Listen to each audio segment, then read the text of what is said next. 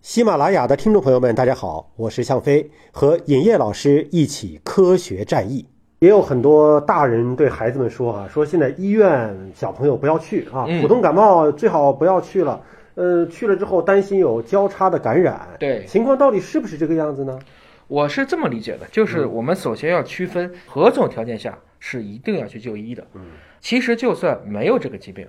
本来现在这个冬春之交，嗯，它就是一个感冒发烧、呼吸道疾病一个高发的季节。嗯，这种情况下，我也认为一般情况下确实没有必要有点病就到医院去，尤其是去了医院就要求你给我打个吊瓶吧。嗯啊，小朋友们也很没痛必苦要，嗯而且我刚才说了，如果你是病毒性的，这没有用啊。打吊水也没用，很多打对吧吊瓶都是配的是抗生素，嗯这个反而对大家的身体啊，特别是肠道菌群的平衡很不好。好，一般的感冒发烧咱们不去医院了。嗯，但是你看，有一个同学说马上过六岁的生日，对他妈妈说啊，他该打疫苗了，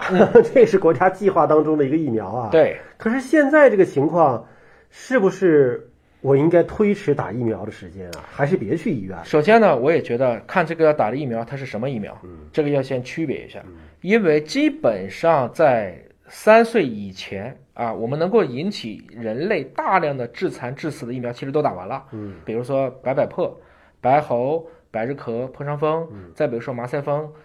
麻疹、腮腺炎、风疹，